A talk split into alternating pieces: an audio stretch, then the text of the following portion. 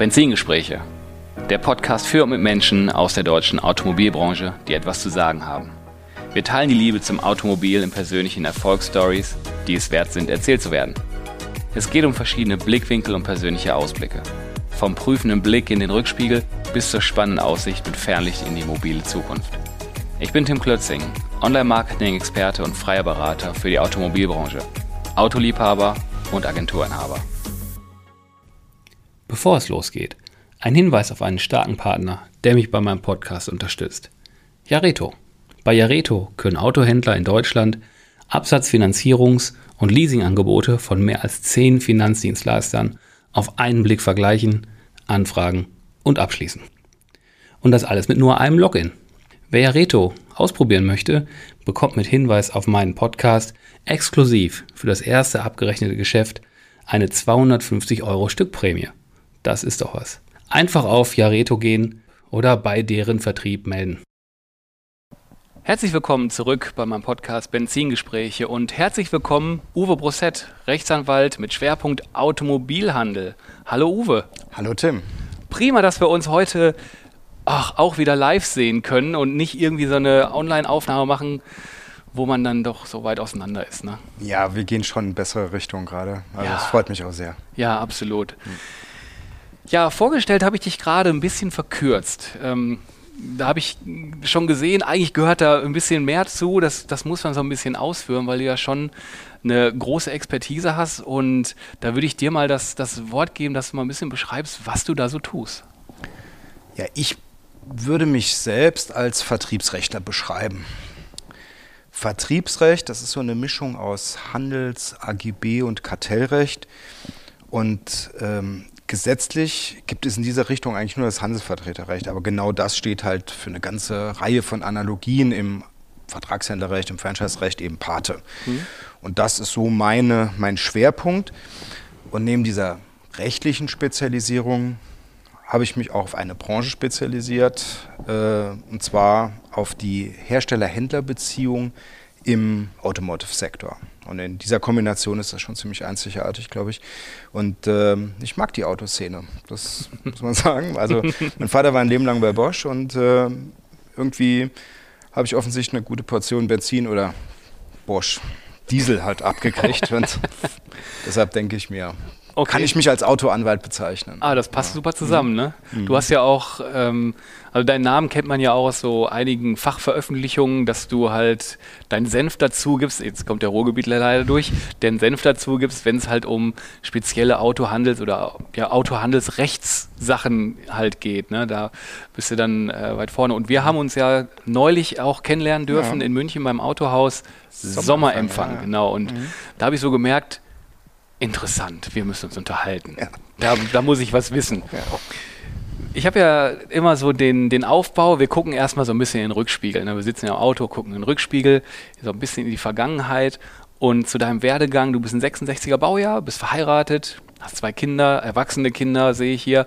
Ähm, lebst in Köln und hast ein Jurastudium damals gemacht in Augsburg und in Bochum, ein Referendariat in Essen. Und über die Essener Geschichte sind wir auch ganz gut ins Gespräch Ja, gekommen, ja, weil wir festgestellt haben, dass wir fast zeitgleich in dieselben Läden gegangen sind und wussten genau, wo konnte man in Essen gut ausgehen damals. Ne? Ah ja, waren schon schöne zehn Jahre im Ruhrgebiet für mich und äh, habe Mhm. ich sehr genossen. Und äh, ja gut, seit 1996 bin ich jetzt in Köln Okay. und äh, auch schön. Also Ja, auch, auch- auch schön. Auch schön. Gut, akzeptiere ich. Das mit Essen, Ruhrgebiet ist natürlich, hast du sofort mehrere Steine im Brett. Mhm. Karrierestart 1995 in Köln als Rechtsanwalt und seit 2001 bist du bei Osborne Clark, einer der ältesten Kanzleien Europas. Ja, das ist in der Tat so. Es ist, äh, Osborne Clark ist äh, 1748 gegründet worden und seitdem immer noch am Oh, Markt. wow. Also schon ähm, ein altes Ding, aber sehr modern. Okay, hier am Standort Köln, wie viele Mitarbeiter habt ihr hier? Hast Hier am Standort in Köln werden wir so 300 Mitarbeiter haben. Wir sind insgesamt in Deutschland vier Standorten. Also in, äh, außer Köln sind wir noch in München, Hamburg und Berlin. Es sind so insgesamt so um die 180 Anwältinnen und Anwälte und ähm, 400 Mitarbeitende.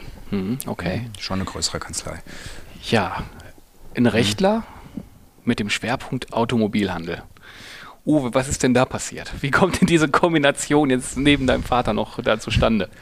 Also für mich war schon ganz früh zu meiner Karriere klar, ich will mich spezialisieren. Ich will nicht der äh, Feldwald-Wiese sein, sondern ich will ganz konkret bestimmte Dinge äh, durchdringen und auch können.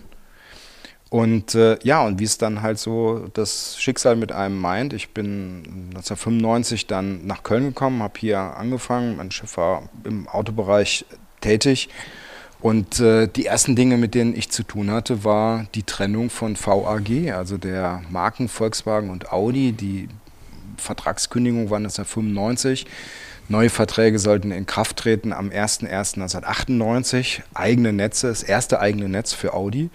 Und in dem Kontext war ich ähm, beschäftigt. Mein Volkswagen hat damals, äh, ich glaube, zweieinhalbtausend Verträge gekündigt und äh, viele davon auch abgewickelt und äh, Audi hat neue Strukturen aufgebaut. Und das war mein Beginn, mein, mhm. ja, quasi mein Benzin, Benzin geleckt, würde ich so sagen. Ne? Ja. Okay, also direkt eingestiegen und dann direkt in so einen, in so einen Fall rein, mhm. quasi. Und äh, wow.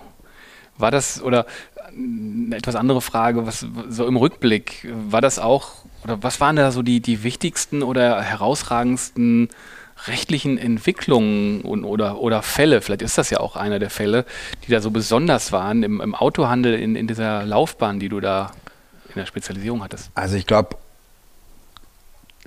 relativ zu Anfang war mir schon klar, hier gibt es ein Riesenungleichgewicht in der äh, äh, Augenhöhe. Ähm, es wurde zwar immer behauptet, partnerschaftlich das Ganze, äh, die ganzen Themen anzugehen, aber der Hersteller ist nun mal der Hersteller und er ist eben auch die Vertriebszentrale und hat insoweit auch das Sagen.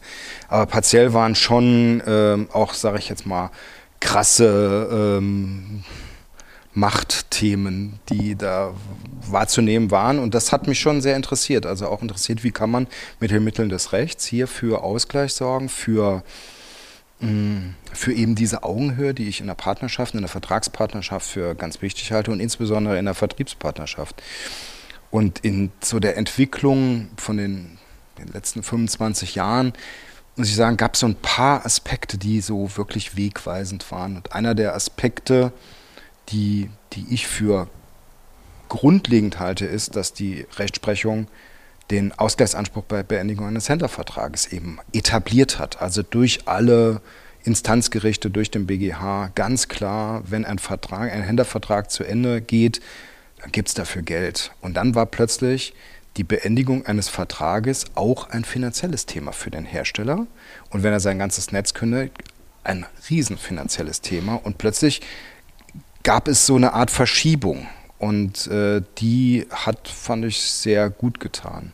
Mhm. Wir hatten ganz maßgebliche ähm, ähm, Entscheidungen auch in der Zeit, ähm, die die Vertragsklauseln ganz besonders beeinflusst haben. Wie weit kann ein Hersteller ähm, Direktvertrieb machen? Wie kann er ähm, ähm, Gebiete be beschränken und äh, so weiter.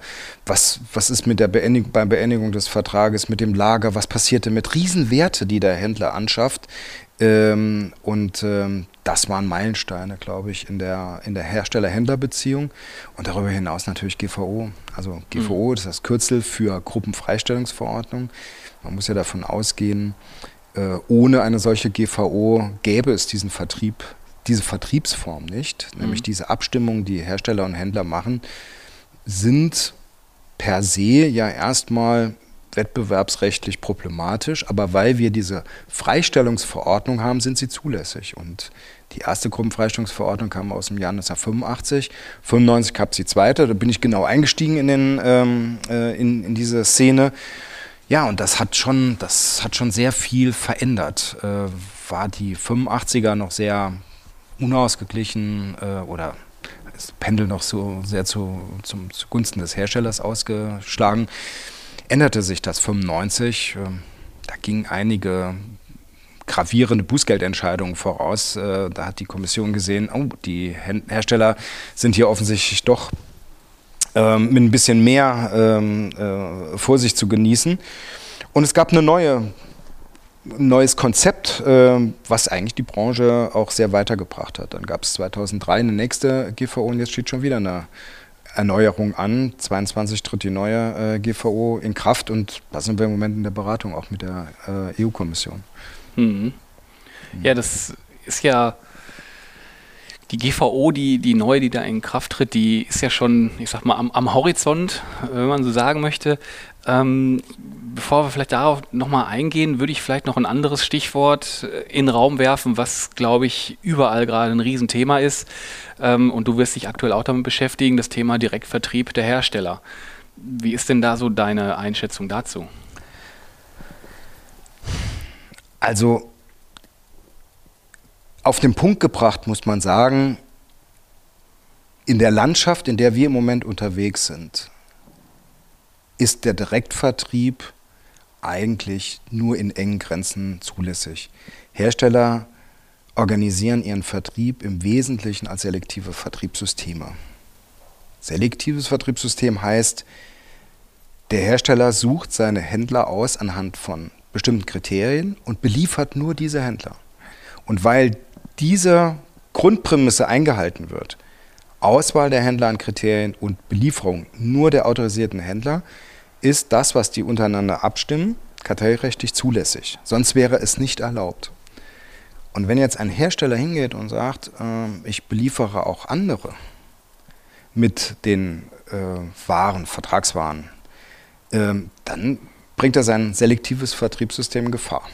Mhm. Und ähm, das sind die Dinge, die, mit denen ich mich sehr intensiv im Moment beschäftige. Also da, da poppt mir gerade so ein Stichwort ähm, Lidl so im Kopf. Mit, ich glaube, BMW oder Audi. Ist ja dann schon eher sehr problematisch, denke ich. Naja, das, äh, was, was du jetzt meinst, äh, da ging es darum, dass ähm, Lidl die Autos zur Eigennutzung braucht, also nicht zum Weitervertrieb. Äh, das ist für mich erstmal die Form von Direktvertrieb, die ich noch in Ordnung finde. Also mhm. wenn der Hersteller Endnutzer beliefert, dann ist das erstmal das okay. okay. Man muss natürlich äh, das ganz konkret sehen. Äh, erlaubt der Händlervertrag das? Was für mich viel problematischer ist, ist, ähm, wenn ein Hersteller einen dritten nicht autorisierten beliefert und der verkauft die Autos weiter. Das wird der Ausnahmefall sein, aber er beliefert einen dritten und der macht damit Konkurrenzvertrieb zum, äh, zum Handel. Das ist unser eigentliches Problem. Also wenn ein Hersteller einen äh, Dritten beliefert und der macht daraus äh, ein Abo-Modell, mhm. dann tritt quasi dieses Abo als ähm, Konkurrenzprodukt zum Händler. Mhm.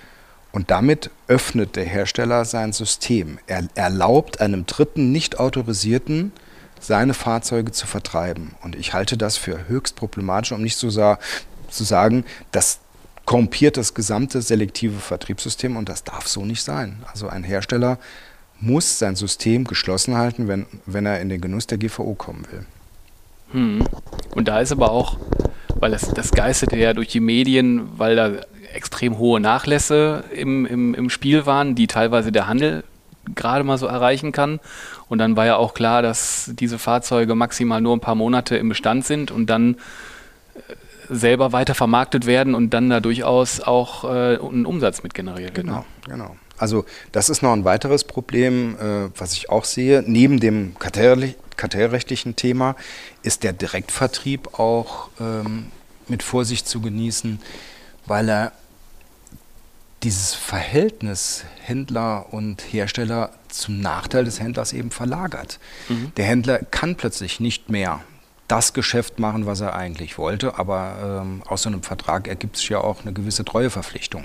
Und hier kann man nämlich genauso ansetzen. Und so hat es ja auch beispielsweise das Landgericht Frankfurt gemacht, als es jetzt um das äh, Jaguar Land Rover Abo ging, sie gesagt haben, was ihr hier macht oder vorhabt, das ist ja noch nicht umgesetzt, ähm, ist ja nichts anderes, als einen Dritten zu beliefern, der in totale Konkurrenz tritt zum, äh, zum Handel und damit äh, äh, die, das angestammte Geschäft des Handels, angestammt im Sinne von vertraglich vereinbart, mhm. nicht, nicht irgendwie aus einer Tradition heraus, sondern das hat man so vereinbart, das Geschäft eben einem anderen zu geben und äh, damit ähm, äh, in, die, in die Vertragsposition des Handels einzukaufen, das geht nicht. Und das hat das ähm, äh, Landgericht Frankfurt ja in diesem konkreten Fall untersagt. Mhm. Also es sind zwei Aspekte, die man hier immer berücksichtigen muss. Es ist einmal das Thema, ähm, korrumpiere ich, wenn ich ein exzessives Direktvertriebsregime habe, äh, mein, meine Freistellung und damit mein Vertriebssystem und mache ich mehr oder weniger, infiziere ich mein gesamtes System damit als kartellrechtswidrig.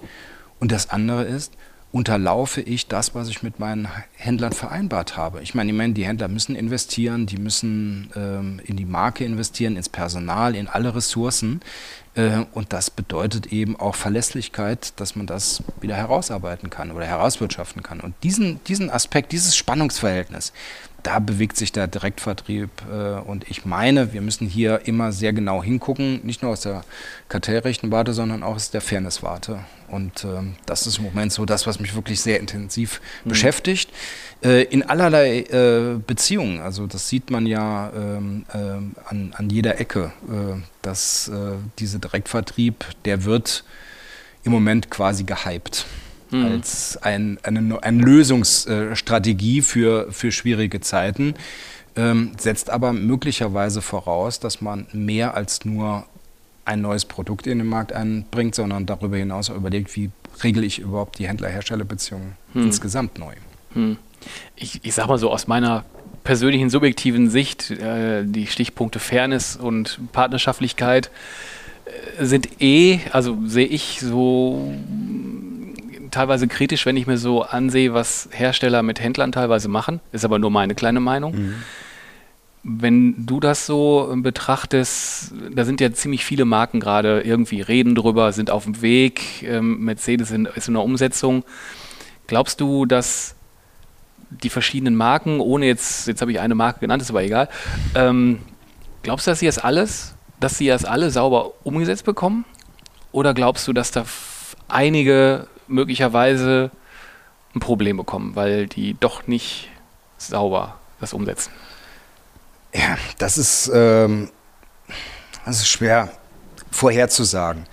Eins kann ich auf jeden Fall in den 25 Jahren, die ich das mache, jetzt sagen. Äh, die Hersteller-Händler-Beziehung war immer ähm, eine besondere, weil sie der dem permanenten Wandel unterlegen ist. Also es gab in diesen Jahren nicht ein, eine Zeitphase, wo wir nicht irgendwie eine Art der, äh, der, der Dynamik erlebt haben in dieser Beziehung. Und das ist auch durchaus was Gutes. Also mir gefällt das richtig gut, weil es ist nicht nur anti, sondern ganz häufig auch ein Miteinander und äh, in der Beziehung. Also die Dynamik, die wir sehen, sind, äh, oder die Dynamik, die, die ich so begleiten kann, ist, äh, man arbeitet im Wesentlichen erstmal zusammen äh, zu einem gemeinsamen Zweck, nämlich gemeinsam die Autos so gut es geht den Mann zu bringen. Das ist ja erstmal die Grundaussage. Und dann gibt es aber in bestimmten, weil es geht auch um viel, viel Geld, gibt es halt in bestimmten Bereichen äh, eben Interessensgegensätze. Und da passiert es immer wieder. So, und wenn ich da mal sage, wo geht jetzt gerade die Reise hin?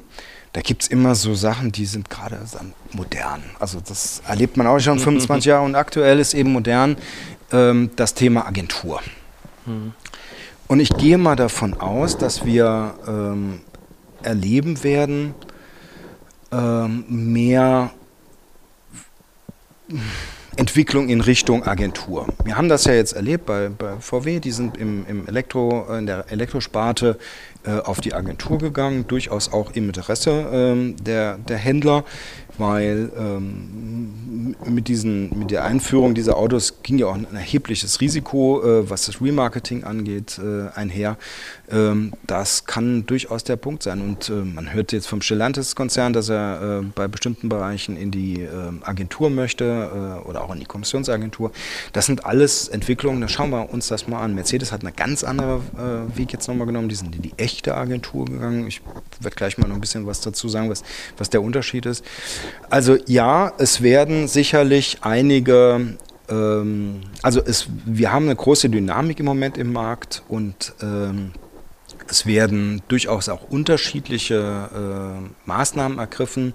Es gibt Marken, die setzen voll und ganz aufs Händlernetz, auch auf die vertiefte Beziehung und die engere Beziehung in der Händler-Hersteller-Beziehung und andere wiederum gehen äh, durchaus andere Wege. Also ich persönlich glaube, ähm, äh, dass, dass wir hier viel Dynamik noch sehen werden und hm. Schwer, okay. zu, schwer vorherzusagen, wer es schafft oder wer es nicht schafft. Also das wird sich dann zeigen. Ne? Wird sich auch zeigen, wie, weit, wie gut die Angebote sind, dass die Händler auch mitgehen. Also mhm. das, das wird sich auch zeigen. Ne? Mhm.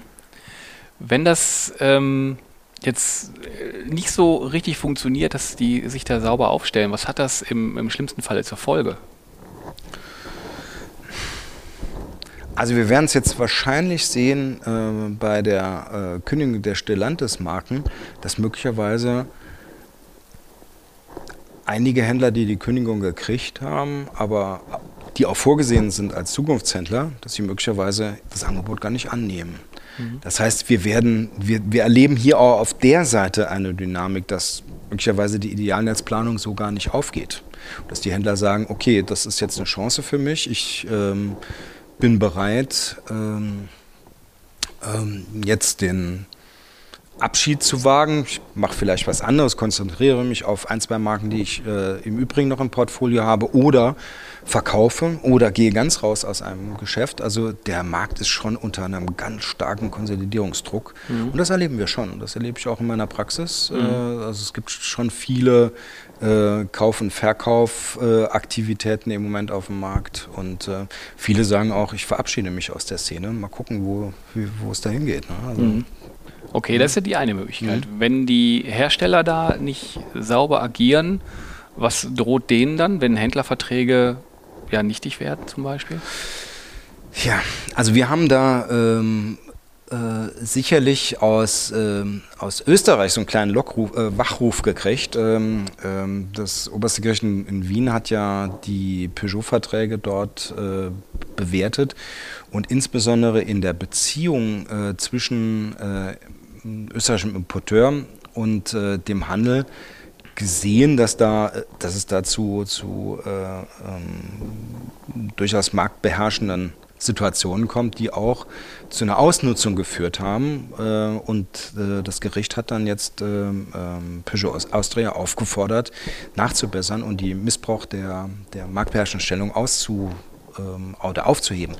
Und ich könnte mir das vorstellen, dass das hier in ähnlicher Weise auch ein Thema sein wird. Mhm. Also äh, jenseits von ähm, ähm, also, dass jetzt ein Vertrag voll und ganz nichtig ist, das halte ich eher für unwahrscheinlich. Wir haben auf der, ähm, mit, mit den Herstellern auch super Rechtsabteilungen, die mit, mit geschätzten Kollegen, die, die ähm, auch Jura können. Also, das, da mache ich mir jetzt gar nicht so viel Gedanken. Ich glaube nur, dass wir in den, in den, in den Ausprägungen, in den ja, ist jetzt, liegt jetzt schon eine, äh, ein, ein, Missbrauch vor oder eine Ausnutzung einer Abhängigkeit oder äh, in, in, anderen Details, dass es da äh, gegebenenfalls noch zu, zu Diskussionen kommen wird. Das wir mhm. sehen. Also, also, Gesamtnichtigkeit sehe ich jetzt äh, als Gefahr nicht am Himmel. Okay. Okay. Was gibt's denn? Vorhin waren wir schon bei der GVO, mhm. die da so kommt, und mhm. da habe ich in einem deiner Artikel das Wort Vertikal-GVO gelesen. Mhm. So, Tim, nicht Jurastudent, kein Plan davon was ist die Vertikal-GVO und was hat das mit dem Thema Agentur zu tun? Ah ja. also Vertikal-GVO ist eigentlich nur eine Kurzform. Es geht letztlich, wie das Wort GVO sagt, Gruppenfreistellungsverordnung um die Freistellung vom Kartellverbot von bestimmten Gruppen von Verträgen.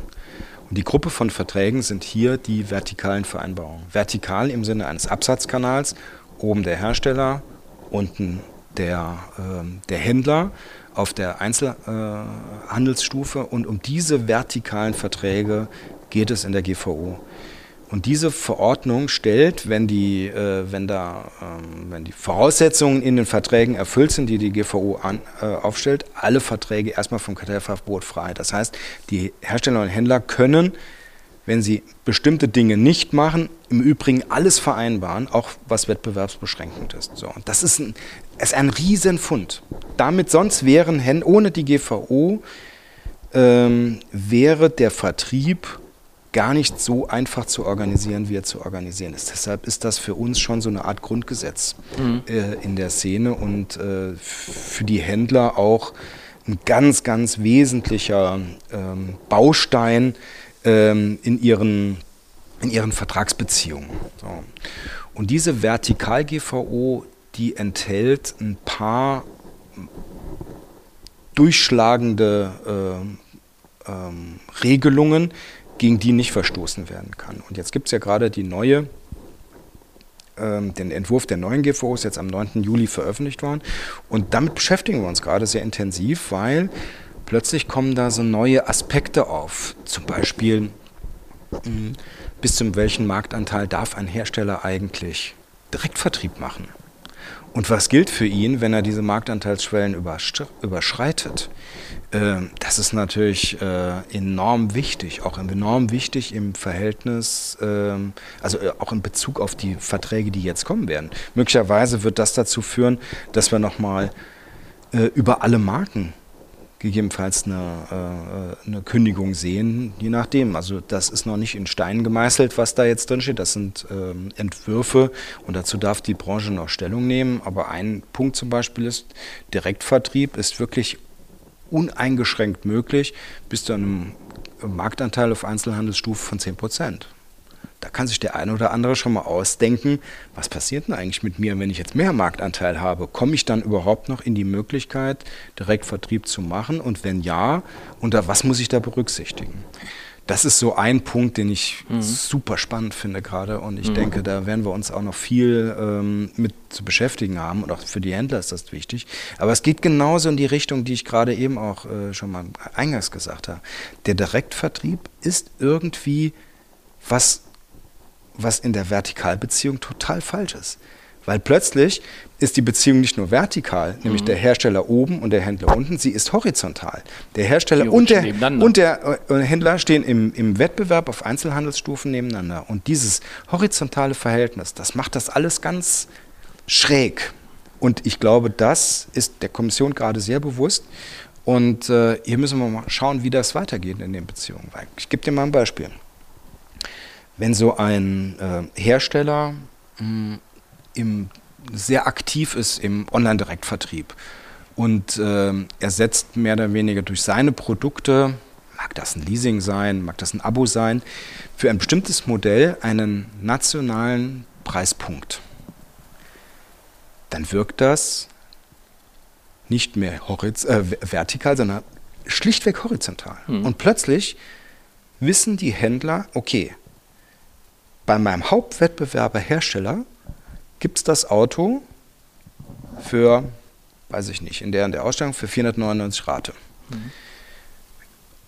Und plötzlich fangen die Hersteller, äh, die, die Händler an, sich daran zu orientieren. Und das ist nicht okay. Das ist aus einer, aus der, da, da spricht die kartellrechtliche mhm. Seele auf, aus mir. Mhm. Das ist insofern nicht okay, weil, weil dieser nationale Preispunkt dazu führt, dass der Wettbewerb viel weicher wird, als er sein müsste.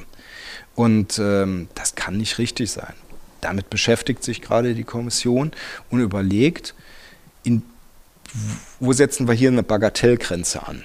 Deren Vorschlag ist, bei einem Marktanteil von 10 Prozent wird das, wird das sich nie auswirken, aber darüber wird es sich auswirken. Und da müssen wir genau schauen, uns genau anschauen, inwieweit ist das Direktvertriebskonzept, nämlich mhm. Hersteller und Händler werden zu Hauptwettbewerbern, mhm. äh, überhaupt mit unserem Wettbewerbsrecht in Einklang zu bringen. Das ist so mhm. einer der ganz spannenden großen Punkte. Spannend sicherlich für uns Juristen noch viel, viel mehr als für, für den, mhm. den, den Anwender. Aber für den Anwender später, äh, dass möglicherweise ähm, ja, das Fell nochmal neu verteilt wird. Mhm. Und dass sich ein Hersteller, und so kennen wir es aus USA, eben entscheiden muss. Macht er Direktvertrieb oder macht er, äh, äh, entscheidet er sich für, für ein Händlersystem? Das halte ich für das Konsequenteste und das Richtigste eigentlich überhaupt. Wenn ich Hersteller bin ähm, und, und sage, ich setze auf das Kapital meiner Händler, die sollen Unternehmen bauen, Betriebe herrichten, Marke und Markt ähm, äh, repräsentieren vor Ort äh, mit ihren eigenen Kapazitäten, mit ihrem eigenen Geld, dann sollten sie bitte auch äh, mhm. frei sein vor, sag ich jetzt mal, un großem ähm, ja, und möglicherweise auch unfairen Wettbewerb. Und mhm. ähm, ja, das ist so der eine Punkt. Mhm. Und ähm, das hast du auch gerade gefragt, wie sieht es aus mit der Agentur? Die Agentur gibt es in, ja, so sage ich jetzt mal, im, im einfach ausgedrückt die, als echte und als unechte Agentur. Die echte Agentur ist dadurch gekennzeichnet, dass ein Agent keinerlei Risiken trägt aus dem vermittelten Geschäft. Also mhm. keine Gewährleistungsverpflichtung, ist nicht, äh, hat kein Risiko, dass der Kunde bezahlt, hat kein Risiko, dass das Lager ähm, ähm, entwertet wird oder zerstört wird. Also alle diese Risiken sind beim Hersteller. Zweitens, er hat kein Risiko mit der Vermarktung dieser Produkte. Mhm. Das heißt, alle marktspezifischen Investitionen trägt der Hersteller. Das ist eine echte, das ist eine echte Agentur. Und wenn das so ist, dann ist der Agent im Hinblick auf die Autos, die er dann vermittelt, oder die Produkte, die er vermittelt, ist ja nicht nur Autos, gar nicht wie, wie, wie so ein eigenes Unternehmen zu verstehen, sondern wie integriert in den, in den Hersteller. Und wenn das so ist, dann ist, es, dann ist das Kartellrecht nicht anwendbar. Weil die sind ja quasi eine Einheit. Mhm. Wenn aber nur eines der Risiken, ein wesentliches Risiko, beim Agenten verbleibt, dann ist das Kartellrecht wieder anwendbar. Und dann müssen auch alle Kategorien der GVO ähm, ähm, hm. ähm, erfüllt werden. Und das bedeutet eigentlich, hier wird es dann zum Showdown kommen. Es geht nur alles oder nichts. Entweder der Hersteller übernimmt alle Risiken und auch alle Investitionen die, äh, in Markt und Marke ähm, dann kann er mit seinen, da kann er eine echte Agentur machen und äh, auch ein ganz neues Konzept fahren oder er übernimmt sie nicht. Und dann bleibt es bei GVO. Und das ist eine Mogelpackung. Dann können wir auch gleich, dann können wir ja eigentlich ja. auch beim Handel, Händlervertrieb bleiben. Ich habe da, ich, ich persönlich habe da so eine Ahnung. Ne?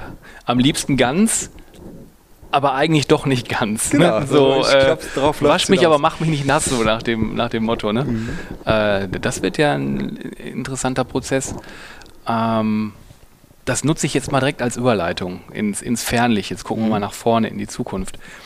Weil was ähm, meine Frage klassisch ist da, wie wird sich die Autobranche in den nächsten fünf bis zehn Jahren deiner Meinung nach verändern? Aber jetzt konkret an diesem Beispiel, Agentur, hast du eine, eine Vorahnung, wie kritisch das sein wird, auch im Rahmen der Vertikal-GVO, ob da ganz viele, oder du sagtest vorhin, ähm, dass möglicherweise über alle Marken oder ganz viele Marken hinweg äh, die Händlerverträge erstmal gekündigt werden und sich dann reorganisieren. Also nutz mal deine Fantasie. Was wird uns da erwarten oder was die Händler da erwarten? Also ich habe da zwei Prämissen. Einmal glaube ich, die Autoszene wird sich auch weiterhin als ein sehr also wird sich erstmal positiv deshalb gestalten, weil der Mensch ein Auto braucht. So oder so. Das haben wir gerade wieder bei Corona gemerkt. Die individuelle Mobilität hat einen Stellenwert. Das ist Ausdruck des freien Geistes und ich glaube, mhm. das muss man erstmal sehen. Diese, mhm. Die, dieser, dieser Abgesang aufs Auto, auch das kenne ich jetzt schon seit äh, 25 Jahren, äh, die wird auch in der Zukunft nicht mhm. eintreten. Das ist, ist mir sowas ja. von klar. Ähm, sicherlich macht es der Mix, das ist so, aber das Auto wird dabei immer eine große Rolle spielen. Mhm. Eine andere Frage ist, muss ich dieses Auto noch kaufen als Kunde oder als Endnutzer? Oder ähm, äh, lease ich es oder, oder mache ich da ein Abo oder mache sonst irgendwelche Nutzungsmodelle? Das steht mehr oder weniger, das wird die Zukunft zeigen, was sich bringt. Ich finde beide Formen des, oder drei Formen muss man ja sagen, es gibt ja das Kaufen, Leasen und, und, Abonnieren, die stehen völlig gleichwertig nebeneinander und wird sich dann am Schluss zeigen, was sich durchsetzt und äh, wie, wie, wie der Markt das auch annimmt. Aber dafür braucht man eben auch ein Netz. Ich glaube, ganz ohne Netz geht es eben auch nicht. Insbesondere, wenn man mehr als nur ein, ein paar Autos an den Mann bringen will ähm, und auch ein gewisse Markenerleben mit transportieren möchte. Und dann stellt sich die nächste Frage, braucht es dafür noch genauso viele Händler, wie wir es heute haben? Äh, aktuell sind wir so bei 15.000, 16.000 äh, Markenhändler, glaube ich, noch in Deutschland. Und ich glaube, da brauchen wir kein Hellseher zu sein. Das wird weniger werden. Das ist auch okay, erstmal. Weil auch hier regelt der Markt schon seine, seine, seine mhm. Dinge und ähm, äh, äh, das heißt ja auch nicht, dass es weniger Standorte gibt, aber möglich, möglicherweise weniger Investoren in, diesen, in diesem Bereich. Aber ich denke, es wird weniger werden und äh, auch die Direktvertriebsaktivitäten äh, der Hersteller werden dazu führen, dass wir es möglicherweise weniger haben. Und der Online-Vertrieb auch, der Händler. Also mein Blick in die Zukunft ist, äh, es wird sich was verändern, aber nicht, dass hier dieser klassische Abgesang, das Auto ist am Ende, sondern äh, es wird sich in der, in der, Nachfrage etwas ändern und dadurch wird sich auch im Angebot was ändern.